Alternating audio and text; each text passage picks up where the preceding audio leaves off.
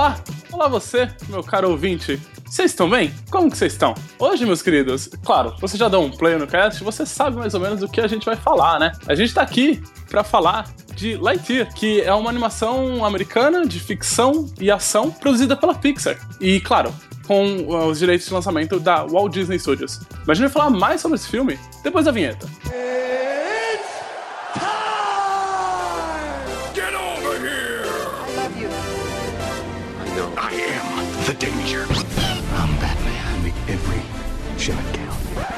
Just roll. Action.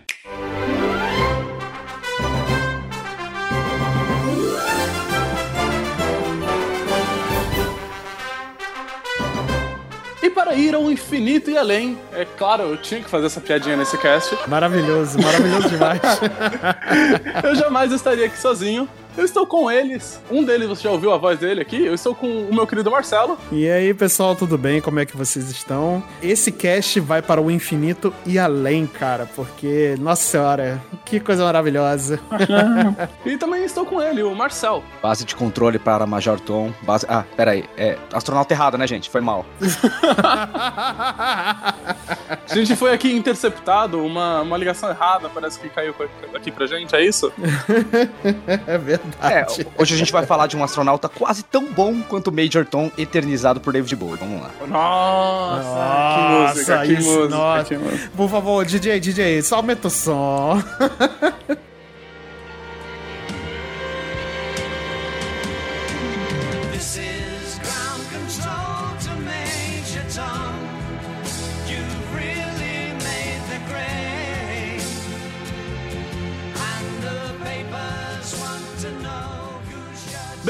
você que já está preparado para decolar, caro ouvinte, eu, antes de tudo, antes da gente começar essa viagem interespacial aqui, eu primeiro convido vocês a ir nas nossas redes sociais e dar lá aquele, aquela curtida, aquele amor, espalhar a palavra, espalhar a conversa do Multipop. Você pode encontrar a gente no Instagram, multipop.podcast, ou no Twitter, multipoppodcast, tudo junto. E lá você divulga a palavra Multipop, encontra amor, encontra conteúdo e coisas exclusivas dessas redes sociais. Além disso, nós também estamos na Twitch. Isso mesmo. Marcelo, qual é o nosso Twitch? Muito bem, querido Ildo. Nós estamos na Twitch com Multipop Underline na TV. Nós temos aí lives semanais de três vezes por semana. Nossa, novidade tá, tá legal, porque tá ficando bacana, hein? Estamos quase atingindo as metas. Assim, vou, vou aproveitar o espaço que foi me dado, né, para poder pedir ao nosso querido ouvinte, cara, estamos quase chegando à meta para virar streamer parceiro da Twitch, cara. Falta muito pouco. Então, divulga o Multipop, fala, fala pra mamãe, fala pro papai,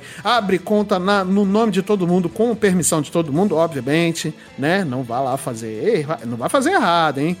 E siga a gente lá na nossa Twitch. Temos lives três vezes por semana, como eu falei, né? Toda segunda, quarta e sexta. É, segunda e quarta na parte da tarde e sexta à noite, que é pra gente sextar com geral. Exatamente, meus queridos. E agora sim que tá tudo preparado, os motores estão aquecidos, nós estamos aqui com o painel de controle preparado. Vamos lançar.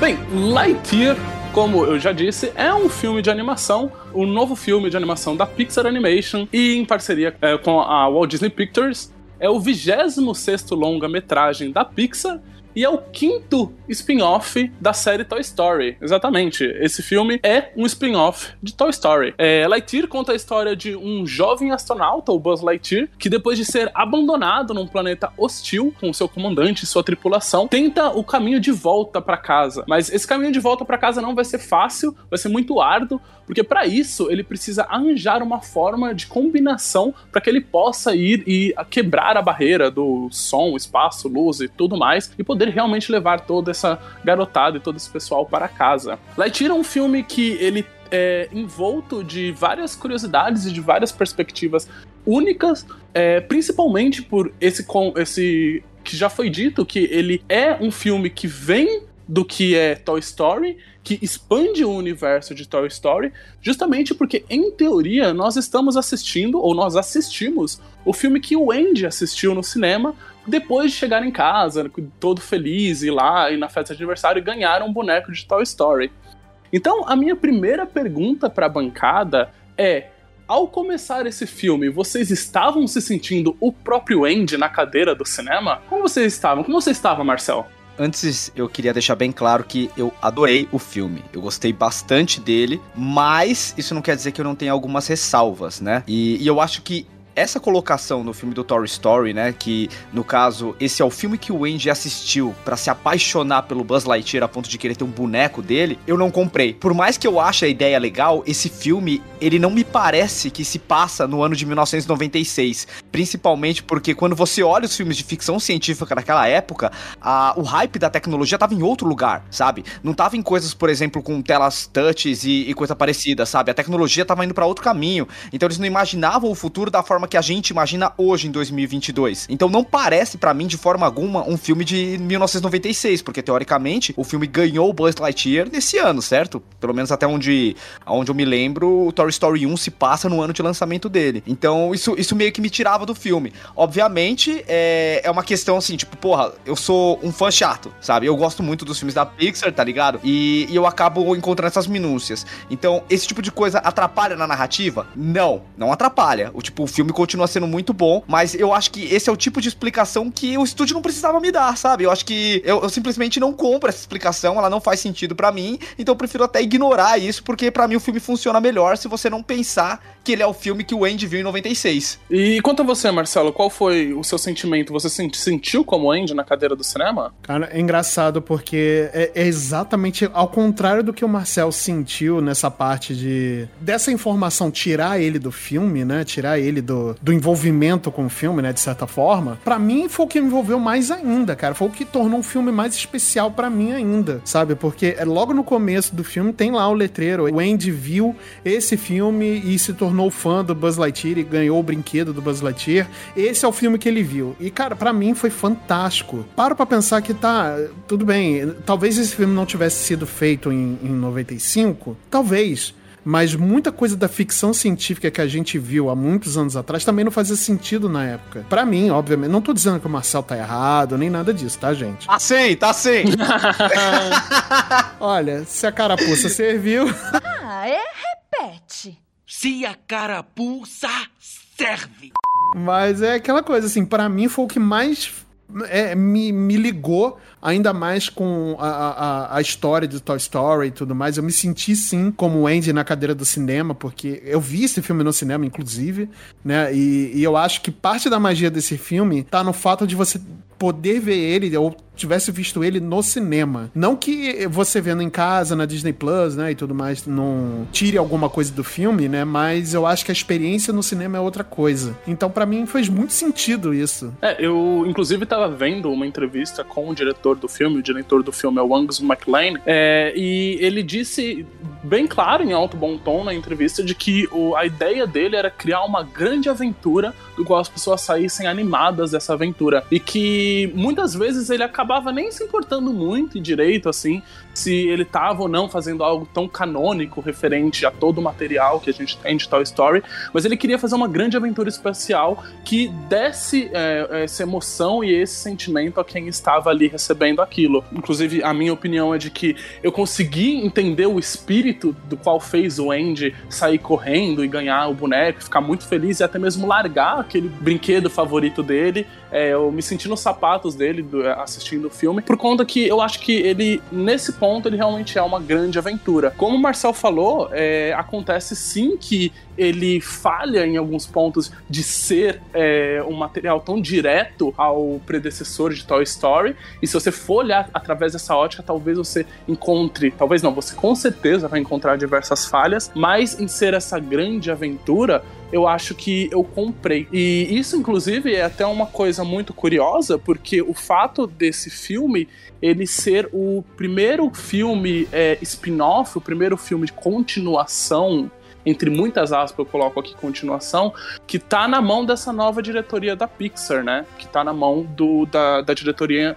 do Pete Doctor, que, pra quem não sabe, o Pete Doctor é, disse que depois que ele recebeu a diretoria da Pixar, eles não iam focar em continuações, que eles iam parar de fazer as continuações e focar em material original.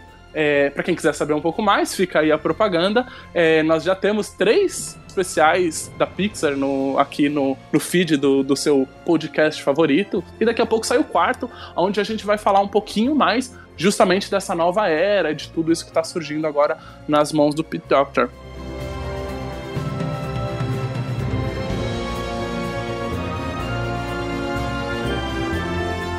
Como eu disse, o filme abre, né, com o Buzz entrando nesse planeta desconhecido e acabando ficando preso nesse planeta é, em busca de, é, de poder trazer a salvação, em busca de se é, remediar com toda a população que ele acabou deixando preso no planeta por conta de um erro que ele fez.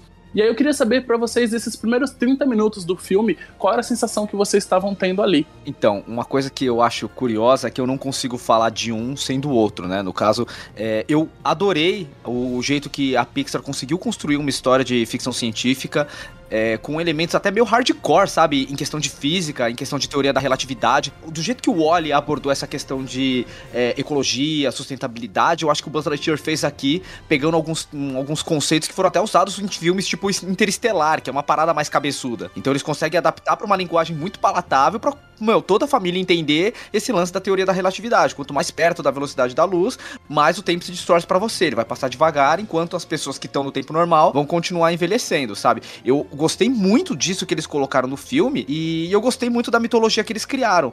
Mas essa questão, eu acho que o filme ele é muito competente, mas ele não, para mim, em momento nenhum ele consegue, eu não consigo ter uma ligação com o buzz desse filme e o brinquedo, sabe? Eu acho que a personalidade para mim não bate. Eu acho que é, nada que remete ao Toy Story eu consigo encontrar aqui, exceto a roupa. O, o conceito é muito diferente e para mim, eu acho que essa história ela funciona muito bem, mas eu acho que ela funcionaria melhor se não fosse o Buzz, se fosse qualquer outro personagem, se fosse um filme da Pixar com personagens realmente novos, porque eu não consigo ver ligação de Toy Story aqui, exceto um personagem ou outro. E talvez, eu acho que se não tivesse essa marra de ser um filme do Buzz, talvez ele funcionaria melhor, na minha opinião, pelo menos, né? Mas no geral, cara, eu achei o filme muito bom, muito bem construído. Eu gostei muito da estética, gostei muito do planeta, eu gostei muito do arco do personagem, principalmente nesse conceito de você ter aquele protagonista é, clássico brucutu dos anos 80 e dos anos 90, onde ele tem que resolver tudo sozinho. Ele é tipo o, o personagem do COD, sabe? Do Call of Duty. Ele, ele é um soldado,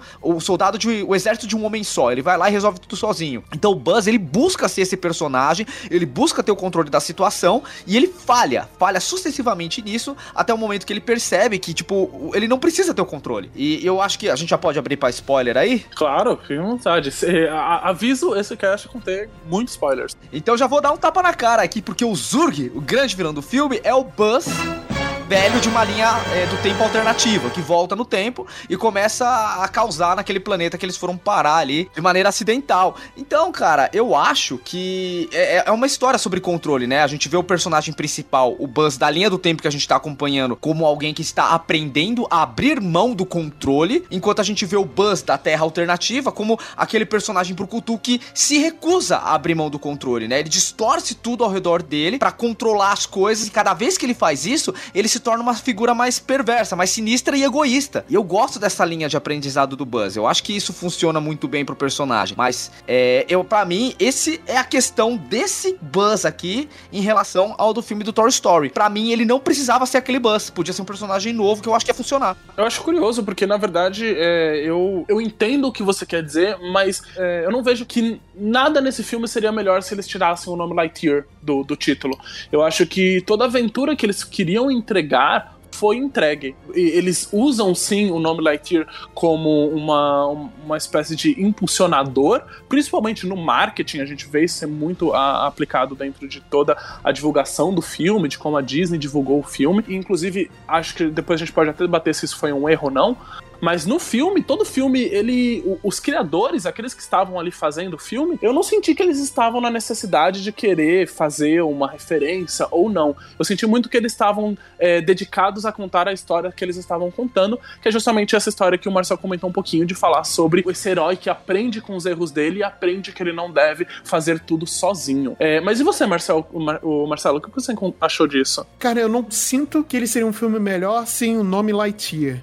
Eu acho que pra mim fez muito sentido esse filme existir com o nome de Lightyear, exatamente porque eu consigo ver esses traços de personalidade do personagem que a gente viu nesse filme com o Toy Story, o boneco do Toy Story, né? Eu vejo isso muito nitidamente, principalmente na parte é, da arrogância, né? Porque ele começa como um. Aliás, ele continua sendo, né? Ele nunca deixou de ser. Dentro do filme, né? Não tô falando do boneco, né? Toy Story. Ele nunca deixou de ser um, um personagem arrogante, só que ele se torna mais tolerante, né? A outras pessoas a, a- a receber ajuda. Ele viu que se ele continuasse trilhando, né? E foi bem o que o Wildo falou, se ele continuasse trilhando esse caminho de eu resolvo tudo sozinho, ele ia virar aquele vilão que ele tanto queria combater, né? E que ele combateu e que acabou sendo ele mesmo, né? Uma versão maligna dele. Aliás, eu não gostei disso, esse foi um dos pontos que eu não gostei do filme foi exatamente isso, de colocar o Buzz, né, uma versão maligna do Buzz, mais velha, né, como o grande vilão Zurg ali, né. É, eu, eu não gostei disso, né. Eu entendi e fez sentido pro, pra narrativa de contar a história, de fazer o arco é, de evolução do personagem, mas eu não gostei. Mas, cara, pra mim o resto foi muito legal, cara. Eu, eu gosto muito da, da interação dele com o grupo dele, com, aque- com aquele novo grupo, né, que é o de, de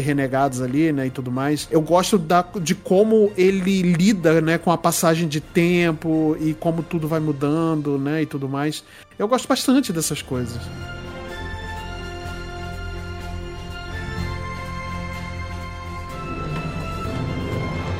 Eu queria perguntar é, rapidamente, o, o- se existe algum ponto específico do qual fez você não gostar do plot twist final do, do Zurg ser o Buzz do futuro, porque eu achei, a, dando aqui meus dois centavos, eu achei a solução necessária pro, pra dentro do que o, o filme tava a parte- apresentando ali no enredo, e achei uma grande homenagem a, a clássicos de ficção, é, principalmente como Star Trek. Eu assisto esse filme, esse filme me lembrou muito a Star Trek em vários pontos, assim. É, Ah, isso é verdade. E aí eu, e eu fiquei curioso agora pra saber, existe algum ponto exatamente que não fez você gostar disso? Pra mim é exatamente esse o ponto, sabe? Do tipo, ele, ele precisou dessa manobra pra poder fazer essa o arco da, da, da redenção do Buzz, né? Mas eles usaram uma coisa que, sei lá, eu não eu não comprei. Talvez, talvez eu não saiba explicar direito, mas eu acho que a melhor forma de eu poder falar é eu não comprei o Buzz mais velho vilão. Sabe uma coisa que é, é curiosa? É, essa semana, justamente, eu não tinha assistido o filme que nem vocês no cinema, eu vi ele pra gravar o cast mesmo, porque desde o princípio, assim, alguma coisa não me chamou atenção nele, né? Então eu fui ver pra gravar o cast ele foi uma grata surpresa, porque eu gostei demais do filme, né? E essa semana eu vi uma frase que eu acho que combina demais com esse filme, que é um cara que ele falou no Twitter que você merece celebrar não só quem você se tornou, mas também o que você poderia ter se tornado, mas lutou contra e conseguiu evitar. E eu acho que esse Buzz é- fala muito sobre isso, né? Tipo, quem era a pessoa que nós éramos há 10 anos atrás, os erros que a gente cometia, e se a gente tivesse trilhado pelo aquele caminho, que tipo de pessoa horrível a gente poderia ser hoje. Mas não, a gente resolveu entender os nossos erros, ter humil- mil- humildade, é, aprender quem somos, nos desconstruir, e eu acredito que nós somos pessoas melhores. Então,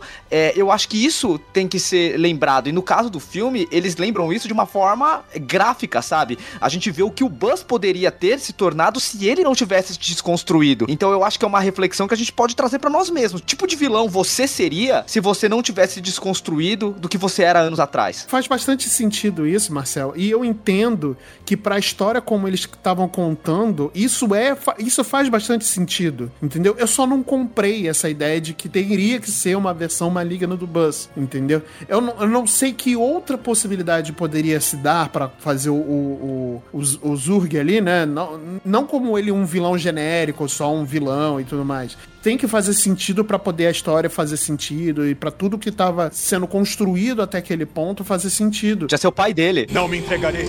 Você matou meu pai! Não, Buzz. Eu sou seu pai. É, podia ter sido o pai dele, talvez, né? Como foi no filme. Inclusive tem essa referência, né? Tem, tem. Ele fala, pai, né?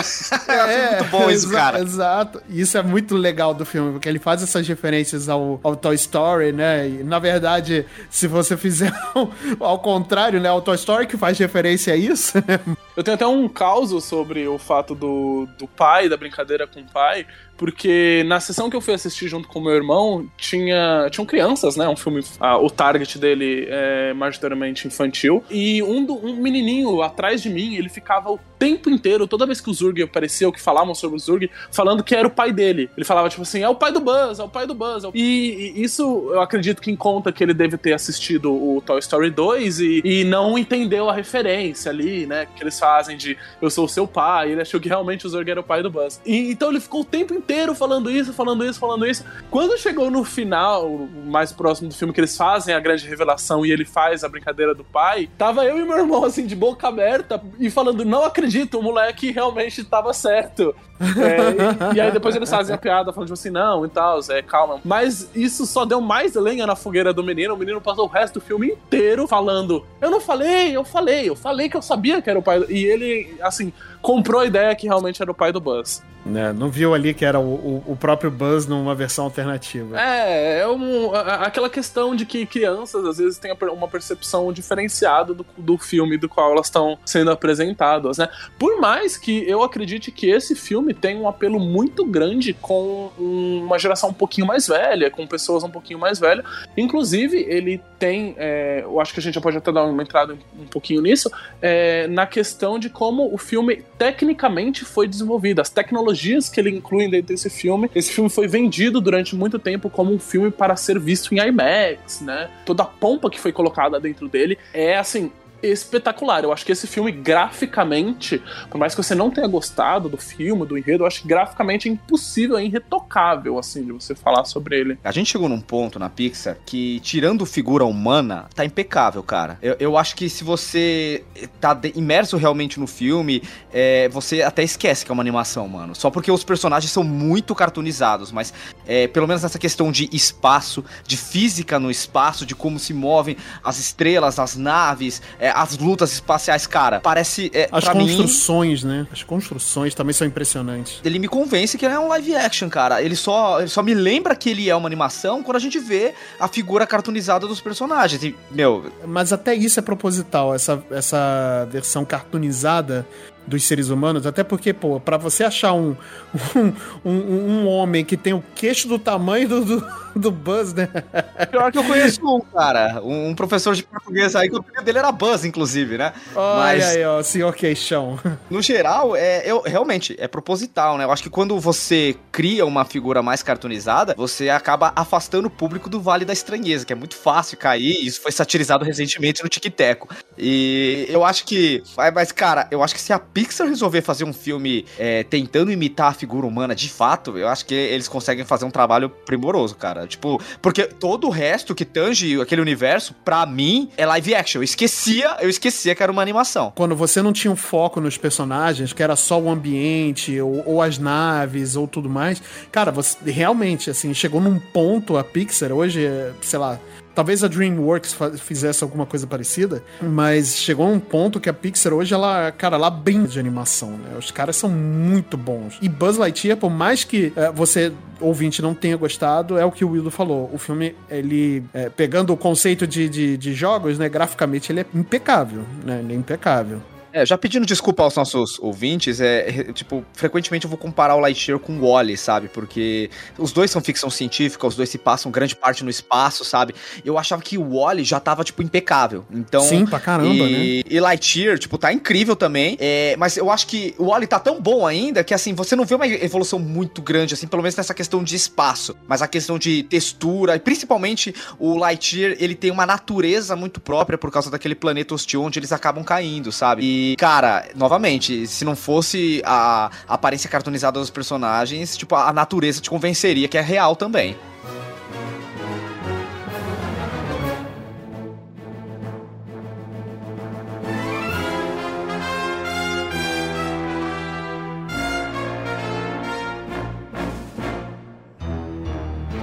Lightyear sofreu com diversas polêmicas. Ele foi um filme que não só é, sofreu com polêmica na sua produção, como eu comentei, por ser é, desse período da Pixar do qual ela disse que não iria apostar mais em continuações e acabou fazendo isso. É, existem inúmeras coisas, mas a gente vai listar algumas. Eu queria começar com uma que nem foi tanto a mais comentada, mas que é o fato de que esse filme é a volta da Pixar aos cinemas, né? que durante um tempo a Disney acabou renegando alguns filmes da Disney ao Disney Plus. O Luca e o Red, que inclusive foram os dois filmes que eu comentei aqui anteriormente, é, tiveram um lançamento exclusivos para o Disney Plus.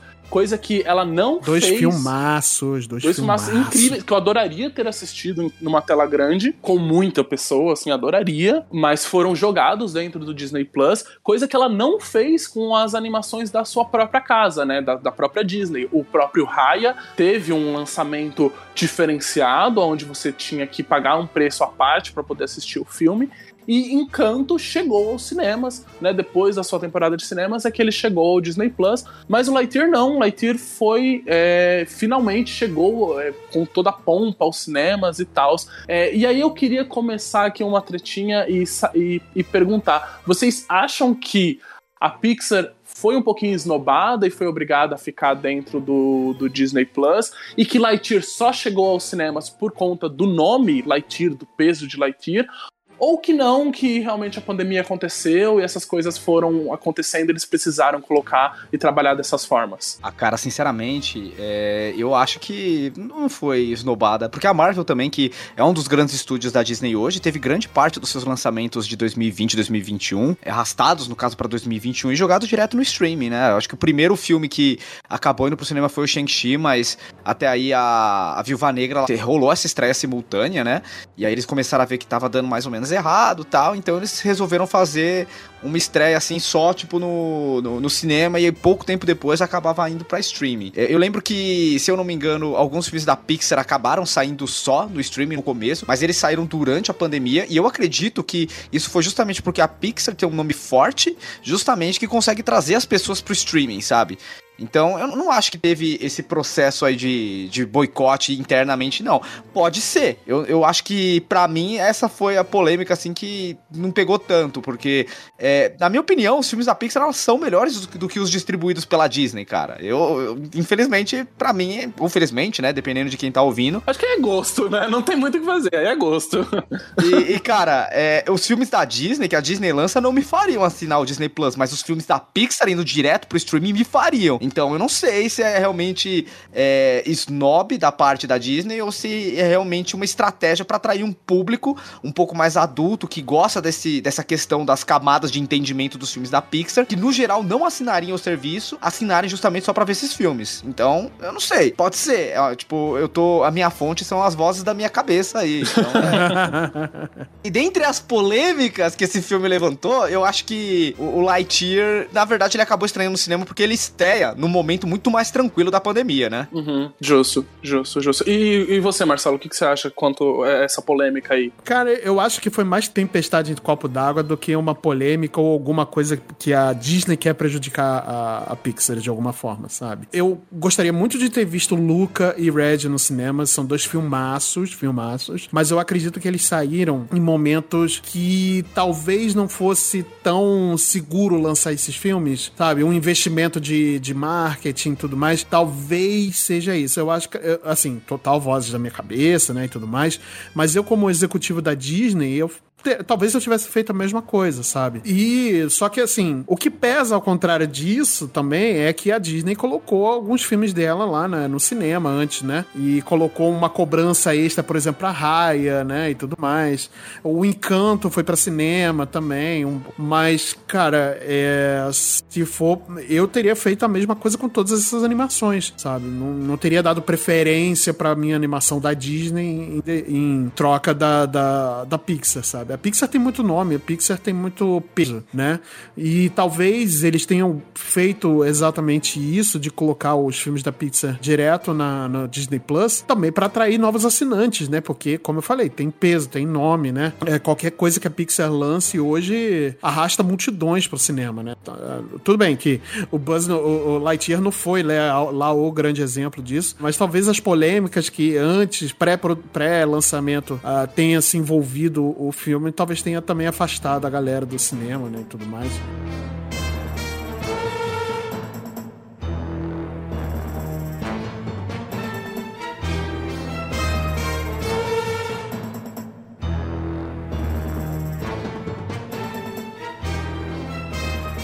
Mas eu acho que antes eu queria só dar um outro comentário, dando uma seguida aqui na, na lista de polêmicas, que é a questão da dublagem, das vozes que foram apresentadas no Lightyear. Eu acho que é interessante a gente comentar também. Lightyear, nos Estados Unidos, tem a voz do Capitão América, simples assim. Chris Evans faz a voz do personagem.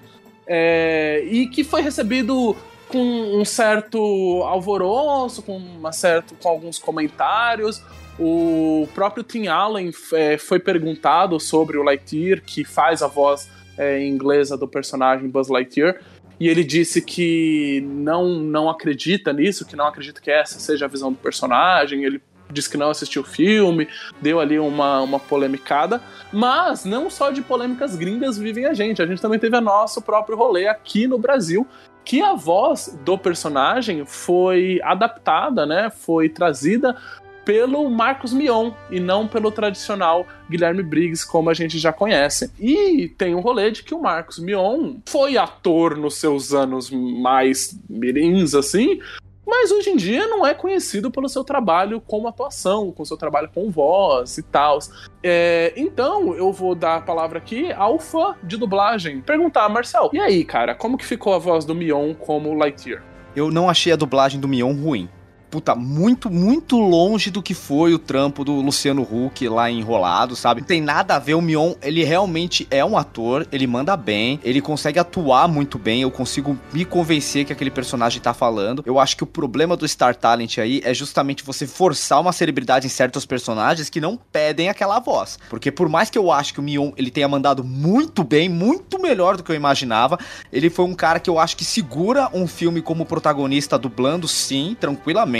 Ele manda muito bem, mas eu acho que o timbre de voz dele não combinou com o Buzz Lightyear, certo? Essa é a minha perspectiva. É, quais seriam as opções? O Chris Evans no Brasil, ele foi dublado, pelo, pelo menos o Capitão América, né? Foi dublado por dois dubladores, o Clécio Souto, e ele acabou sendo trocado no Capitão América Guerra Civil pelo Duda Espinosa.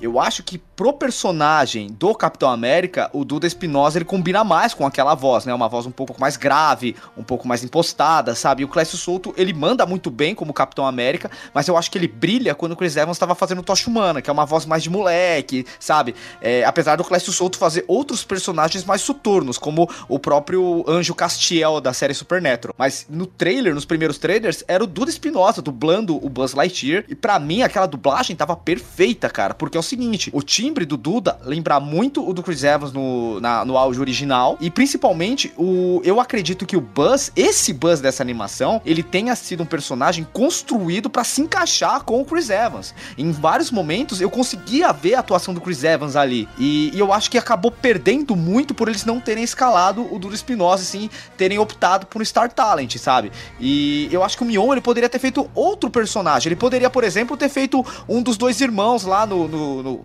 já citado filme Dois Irmãos, né? O próprio título fala. Ele realmente poderia ter feito um desses personagens porque ele tem uma voz mais jovial, sabe? Ele tem uma voz mais de moleque e eu acho que não combinou com essa postura de do líder querendo se provar em busca de redenção, né? Porque o Buzz va- falha várias vezes durante a trama e ele tem essa ânsia de se provar o tempo inteiro e eu acho que é uma voz que poderia se encaixar muito melhor com a proposta da dublagem do Capitão América, sabe? A gente acabou perdendo em virtude ao nome de uma estrela, né, brasileira. E eu acho que essa prática, cara, já deu há muito tempo, mano. Já deu. Os dubladores, eles já mostram o tempo inteiro como o trabalho deles é superior a qualquer Star Talent. Então, pô, quer chamar alguém pra dar uma bombada no seu público tal? Porra, chama pra um personagem secundário, sabe? Mas, meu, isso acabou prejudicando o, a, a minha imersão, pelo menos, né? Apesar, tipo, demorou um pouco, mas eu consegui esquecer que eu tava ouvindo a voz do Marcos Mion ali e eu me convenci que era o Buzz. Mas demorou muito mais. Se fosse o Duda Espinosa desde o começo, pra mim teria sido muito mais imersivo. É uma pena, dessa vez, na minha opinião, tipo, não atrapalha o filme, fica lá, tipo, no meio termo.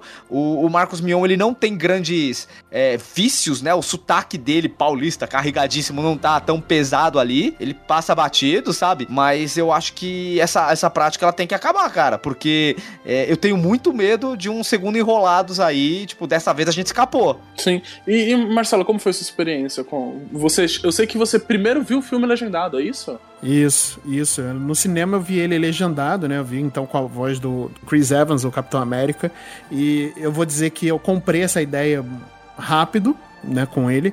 Na verdade, assim, quando começaram as primeiras informações do filme, né, de que não teria os dubladores originais e tudo mais, eu fiquei com o pé atrás. Eu falei, cara, não, não, pô, não vai ter o Tim Allen, não vai ter o Guilherme Briggs, pô, vai ser um cocô. Você é.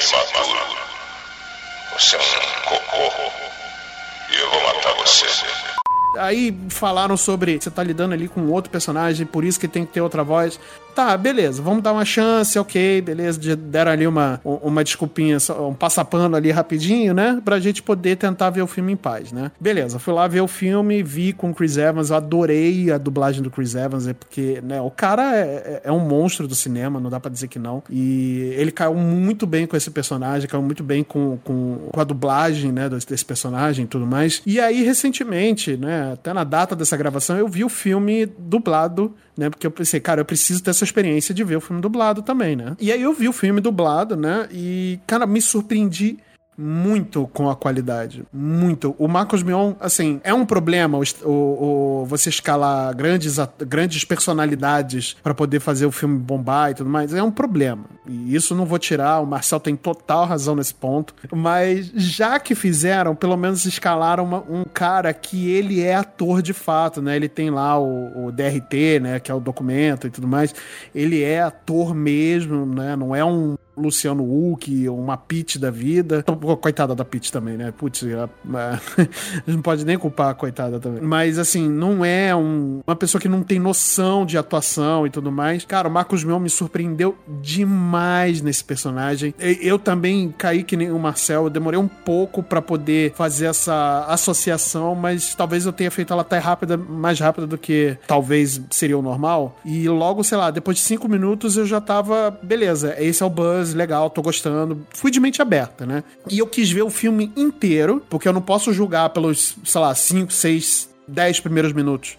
Eu tenho que julgar pelo filme inteiro, eu tenho que ver o filme inteiro. E, cara, ele entregou muito bem, cara. Ele ou nos momentos de tensão, nos momentos que precisava ser um pouco mais atuado e tudo mais, realmente entregou. Ok, já que escalaram um cara que tá em alta, que tá em voga, pelo menos escalaram um cara que sabe o que tá fazendo.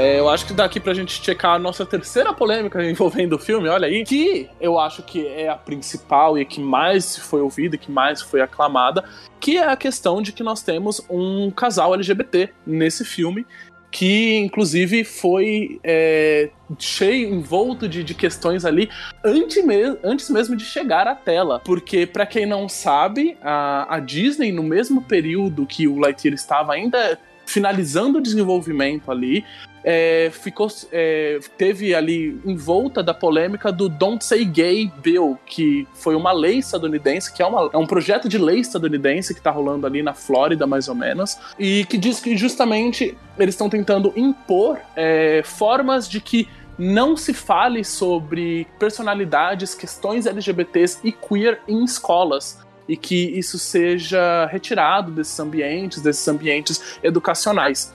É, essa polêmica esbarrou na Disney porque lá nos Estados Unidos ela investe diretamente na campanha de políticos que estavam falando abertamente o Don't Say Gay Bill, que estavam participando ativamente nessa política para que ela passasse no estado da Flórida. É, isso gerou, claro, um grande bafafá, principalmente porque a Disney é uma empresa que é conhecida pelo seu Pink Money, ou então também o Rainbow Capitalist, que é justamente essa questão de você é, falar que você é aliada de grupos LGBTs, quando na verdade pouco você faz com isso, pouco você faz para mostrar isso ativamente dentro dos seus filmes ou dentro das suas produções. A Disney faz muito isso, muito ativamente. Já foi criticada e era muito criticada não só pelos, é, pelos fãs da, da empresa, mas como muitos animadores, diversos animadores chegaram a comentar o como a Disney cortou é, cenas e cortou ideias que eram envoltas de LGBTs. O criador de Gravity Falls, que é uma das animações de maior sucesso do Disney Channel, já falou abertamente o quanto ele queria colocar um casal LGBT na animação e foi barrado pela Disney. É, a própria, o, também o Stars contra Forças do Mal, uma outra animação também de um bom sucesso dentro do Disney Channel, teve, foi é, de certa forma é, um pouco boicotada ali, você, sentiu uma certa pressão, uma vez que conseguiu colocar de forma meio que escondida um beijo LGBT num- numa festa, num- numa- de uma forma muito, muito escondida. Então isso era uma pressão que já acontecia dentro da Disney e com essa toda essa polêmica desse projeto de lei ficou ainda mais escancarado. Os diversos animadores e é, que trabalham e que já trabalharam na Disney começaram a falar mais abertamente sobre essa situação, até que em um determinado momento o CEO da Disney é, fez uma carta para os funcionários dizendo que ele não iria mudar a forma do qual a política era acontecida, que na verdade ele acreditava na mudança através dos seus filmes, que ele acreditava que os filmes poderiam mudar o mundo e que os criadores deveriam usar essas criatividades para poder fazer essas mudanças acontecerem, ao invés de simplesmente parar de sustentar políticos que eram com a favor dessa, desse projeto de lei. Isso gerou um, mais polêmica, mais burburinho, mais bafafá, até que chegou ao ponto de que a Pixar, o principal, um dos principais estúdios da Disney, trouxe com uma infinidade de funcionários e soltou uma carta aberta dizendo que é, mesmo que essa fosse a solução, mesmo que os criativos colocarem ideias e personagens LGBTs nos seus filmes fosse a solução, isso não traria nada, porque a Disney é conhecida por é, censurar personagens e ideias. E eles falaram abertamente o quanto eles queriam já ter feito isso dentro da Pixar e não conseguiram. Até o próprio Luca também, né? O Luca sofreu muito com isso, né? Você claramente vê que é um filme que trata sobre é, duas crianças queers ali, né? Mas. é, mas ninguém nunca. A fala abertamente, né? Nunca fala abertamente, é. Nem o. Sei lá, nem o Peter, Pete Doctor hoje consegue dizer abertamente que se trata sobre isso, né? Porque é um sucesso de fato. E aí acontece que no final das contas essa carta foi efetiva sim. Depois disso ela seguiu com é, animadores do Walt Disney Animation também acompanhando e soltando a sua carta a favor, é, em apoio à comunidade como um todo. os próprios funcionários dos parques de- do, do mundo inteiro, né? Talvez não os da Ásia, mas o, mas por exemplo os da, dos Estados Unidos e da, da Europa, os funcionários eles se juntaram também na carta, se juntaram fazendo protestos, inclusive na Disney de Orlando teve protesto passear e, e caminhada fora do parque, né? Do Magic Kingdom dos funcionários, né? Porque eles empregam uma quantidade absurda de funcionários LGBTs e eles usam bottoms LGBTs abertamente nos parques, assim. Você vê, é bem claro. Apesar do- da Flórida, por incrível que pareça, ser um estado super conservador, né? E essa pressão acabou, no final das contas, resultando é, na Disney retirando o apoio a esses políticos. E, coincidência ou não, tempos depois foi anunciado que, de que a Pixar conseguiu. é, colocar um casal LGBT no seu filme e que ele estaria presente em Lightyear, que o Lightyear seria o primeiro filme com um beijo de um casal LGBT. Isso aconteceu e aconteceu, é claro, também aquilo que nós já esperávamos: diversos boicotes é, o, o filme foi cancelado em diversos países e regiões, não teve o lançamento do filme, além de uma campanha muito forte de grupos religiosos que fizeram para que as pessoas não fossem é, assistir o filme. Se isso impactou diretamente ou não, é, não existem dados concretos.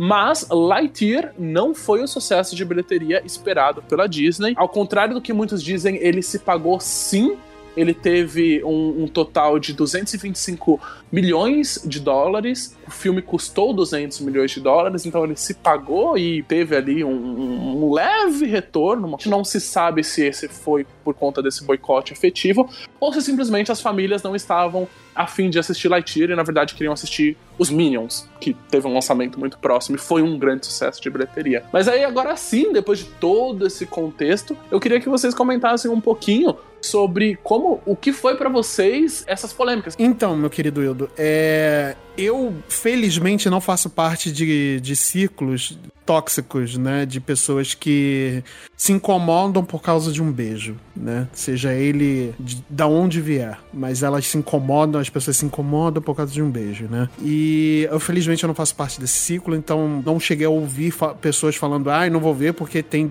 duas mulheres se beijando, né? E tudo mais. E cara, não foi nada demais, eram duas mulheres, elas deram um beijo e acabou a cena, assim, tipo, elas não tiraram a roupa, começaram a transar ali no meio do, do, do negócio, sabe? Tipo, cara, é, um beijo foi muito rápido, foi muito rápido. E foi uma coisa tão natural. E eu não tô falando que foi rápido do tipo, bora, vamos, pressa, pressa, pressa, não.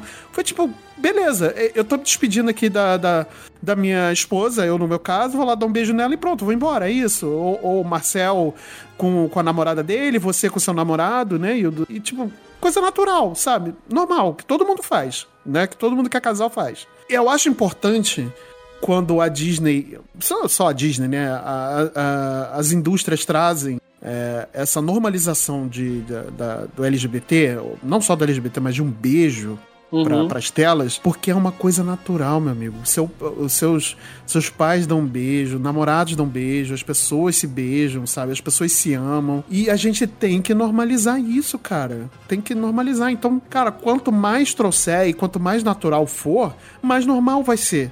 Entendeu? Então não adianta o Nerdola ficar chorando que tá acabando com a infância. Meu amigo, você tem 40 anos, você não é mais infantil. Entendeu? Não adianta falar que acabou com a sua infância porque você já não tem mais infância, cara. Entende? Já foi É- estabelecido, né? Acabou. é, isso. já foi. Pô, tá lá o seu desenho antigo, beleza. Não vai mudar em nada na sua vida agora, porque você não tem mais infância, cara. Pô, para de usar as crianças hoje como escudo ou como justificativa, porque as próprias crianças estão vendo isso e elas não estão se importando que tem duas mulheres ou dois homens se beijando, cara. Elas não sabem assim, muito tempo depois é que elas vão começar a tentar entender próprio- os próprios desejos, a própria sexualidade, enfim. Não é uma criança de 5 anos que vai ver um beijo e vai virar gay, cara. Ela, ela, se ela for gay é porque ela já nasceu assim, não é porque ela viu um desenho, entendeu? Não, cara, não se trata disso, entendeu? Quantas pessoas é, é, LGBTs, gays, lésbicas, cresceram vendo beijos hé- héteros da vida inteira hoje e, e hoje estão aí namorando, tem seu- seu- seus maridos, suas esposas, né, e tudo mais, tá levando a sua vida e não foi por causa de um, um brucutu que a pessoa ficou hétero, cara. Então não, não vem querer meter essa porque não existe, brother. É, é natural, é- é- a pessoa nasce desse jeito. Entendeu? Então, para de usar de escudo. Eu acho importante, sim, que tenha mais conteúdo dessa forma, que seja natural, que seja uma coisa bonita, né? Como, como um beijo é. Beijo é, coisa, é, é a representação do amor, meu amigo. Porra, é quando você expressa seu amor, seus sentimentos para aquela pessoa. Cara, mesmo quando você beija uma pessoa na balada por pura e simples é, tesão e pele, você tá sentindo alguma coisa para essa pessoa, então é uma expressão de sentimento. Não é um- uma coisa à toa, entende? E você, Marcel, qual- qual- quais os seus dois centavos nesse, nesse quesito, nessa polêmica toda? É, tudo aquilo que faz Nerdola chorar, vocês sabem que eu sou a favor, né, cara? É, tipo, resumindo bem. É isso. Maravilhoso. Eu acho que, é, na verdade, demorou demais pra esse tipo de coisa começar a ser representada de forma tão aberta em animações, porque é, é, eu, como historiador, posso falar com uma grande propriedade que muita gente se baseia no argumento tipo, ah, mas agora tem um monte de gente que tá se assumindo LGBT, tá se assumindo queer. Cara. é, as pessoas sempre foram queer, sabe? Sempre teve pessoas LGBTs convivendo nas sociedades. É que, infelizmente, de, do, do- de um período, de um, do- desde a ascensão da, do cristianismo, do patriarcado pra cá, isso começou a ser demonizado. Mas se você retomar Egito Antigo, Grécia, Roma, era uma era normal, sabe? É normal do ser humano, é normal da espécie, tipo, do- dos mamíferos no geral, sabe? E você querer tapar o sol com a peneira e usar criança como escudo pra legitimar os seus preconceitos, eu acho que é uma prática muito covarde. E que a Disney faça cada vez mais esse tipo de representação, porque eu acho que representatividade só tem a acrescentar.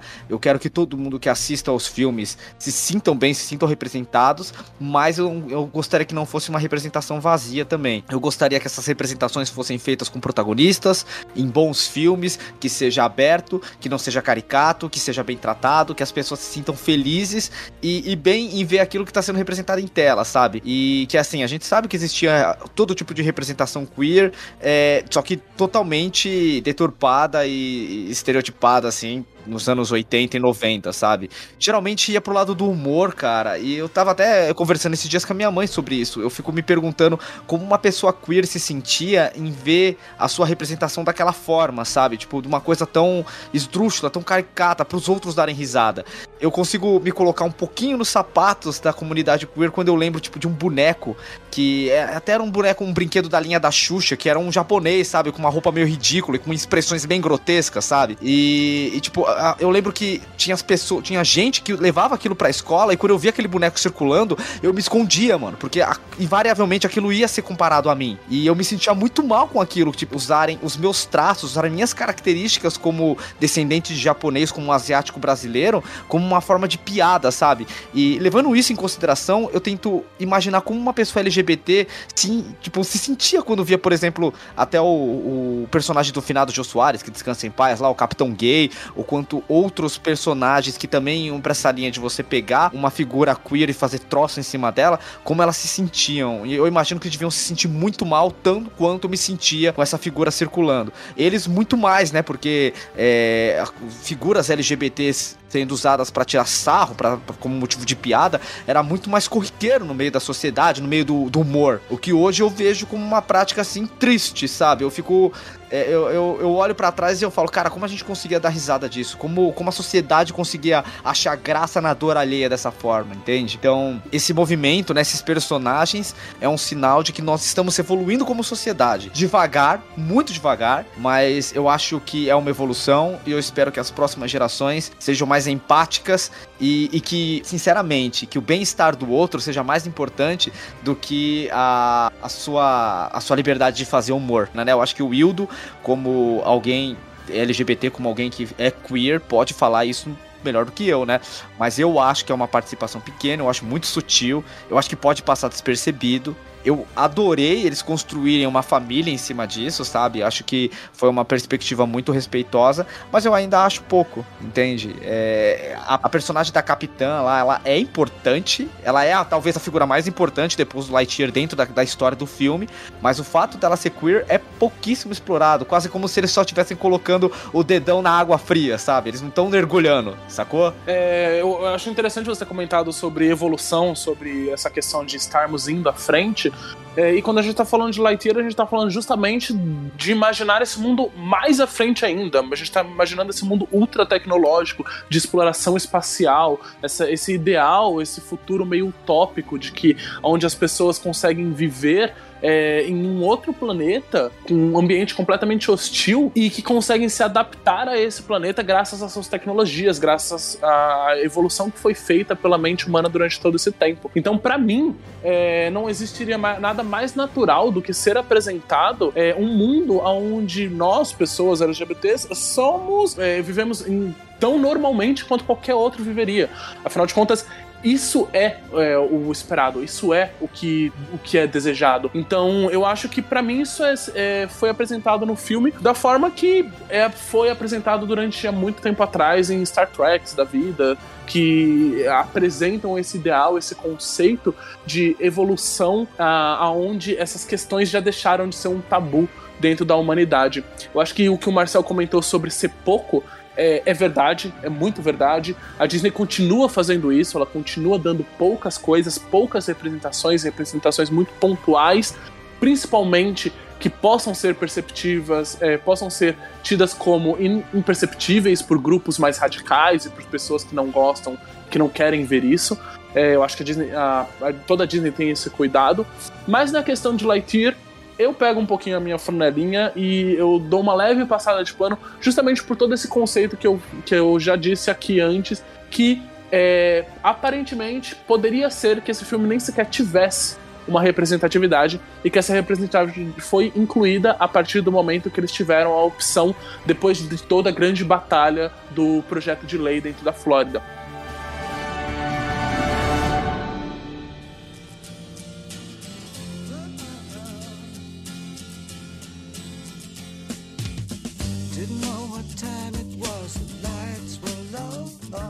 Bem, meus queridos, eu queria ir aqui chegando um pouquinho mais pro final, né? E quando eu digo final, eu digo final mesmo, porque eu queria comentar um pouquinho aqui sobre as cenas pós-créditos que esse filme tem. É, que não é uma, não é duas, mas é três. E eu, na verdade, vi várias pessoas não sabendo que tem três cenas pós-créditos. Eu conversei com algumas pessoas sobre o filme e vários me falam, como assim três? Eu vi uma, eu vi duas, mas, tipo, ninguém chegou a ver a terceira, que na verdade eu acho mais, é, mais interessante, mais é, importante e relevante ali pro filme, né? O, a primeira cena pós-crédito é uma brincadeirinha com o, o capitão ali do, do planeta, né, que substituiu a amiga do, do Lightyear, que é simplesmente um inseto batendo no, no, no vidro ali, no globo, e tá tudo certo. A segunda cena pós-crédito é uma brincadeira com o robô que finalmente consegue falar ali qual é o caminho que eles devem seguir para poder chegar ao ponto que eles queriam. E a terceira, que como eu disse, para mim a mais importante, a gente vê ali no melhor estilo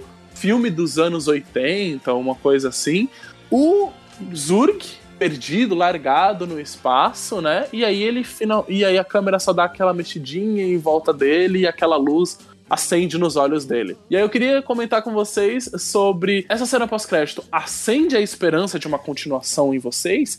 E se sim, como seria essa continuação desse filme? Nossa, assim, tem tudo pra continuar, né? Porque é um é- literalmente é um universo de possibilidades, né? É o, o lore que se- esse filme setou dentro de um, de um contexto ali do- dos exploradores da galáxia, né? Que é o grupo do Lightyear ali, cara, pode partir pra qualquer tipo de aventura, né? Até uma volta do Zurg e tudo mais. Cara, dá pra, se dá pra continuar, dá, com certeza. Eu já iria por outro caminho. Eu faria um spin-off no mesmo molde que Lightyear é do Toy Story, mas talvez contando, é, tipo, um arco de redenção do Zurg. Porque no final das contas ele é um Buzz Lightyear, né? Então, é, já partindo dessa lógica aí que a Pixar não vai mais trabalhar com continuações, eu, eu preferia que não. Eu acho que a, a Pixar, às vezes que ela errou, foi tentando continuar uma história. Então, eu gostaria que fosse feito um spin-off, talvez com esse personagem, né? Mostrando o arco dele de redenção diferente do Lightyear, tipo, sendo outro personagem,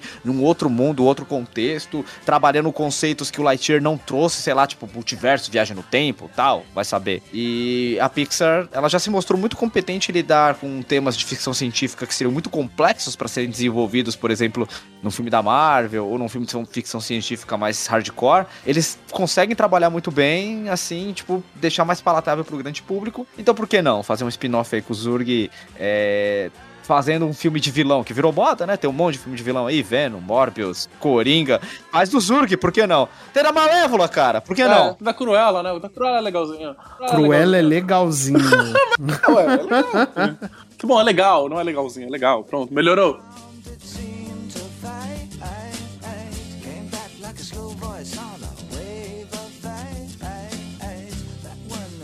Agora sim que chegamos no tal do infinito e no tal do além, meus queridos, eu queria encerrar aqui os nossos trabalhos perguntando pra vocês considerações finais sobre esse filme, sobre Lightyear. Agora é a hora, exprimam tudo que vocês têm para poder falar sobre o filme. Vamos finalizar aqui, bem ou mal, não sei. Vamos lá, vamos descobrir. Marcelo, quais são as considerações finais? Cara, entre erros e acertos, e bastante acerto, né, no caso, é um filme muito legal, um filme muito divertido. Eu me diverti vendo no cinema, principalmente, eu me diverti vendo ele novamente na- no conforto do meu lar. E, cara, eu acho que ele atingiu exatamente o que ele queria, que é ser um filme divertido. Então, É, não, não vou dar nota, eu acho eu não acredito nesse sistema de notas e tudo mais. Mas, cara, eu adorei, adorei Lightyear e. Vai assistir esse filme, cara. Esse filme é do caralho. Para com isso. E você, Marcel, quais suas considerações finais sobre o filme? Minhas considerações foi que eu achei um filme muito bom, cara. Eu achei um filme bem divertido, eu adorei a mensagem dele, eu achei que tecnicamente ele é impecável, gostei do personagem principal, é, achei, tipo, a, a narrativa muito interessante, adorei o toque de ficção científica que ele dá, porém, eu acho que ele não funciona como um spin-off de Toy Story, ele não precisava ser o Buzz Lightyear, ele tem alguns problemas aí que pra mim não se encaixa nessa ideia de que ele é um filme dos anos 90, e acho que eu acabo olhando com uma, uma perspectiva bem racional pra ele, assim, mas no, no frigir dos ovos eu gostei pra caramba, eu achei um filme excelente e eu acho que ele merece ser assistido sim.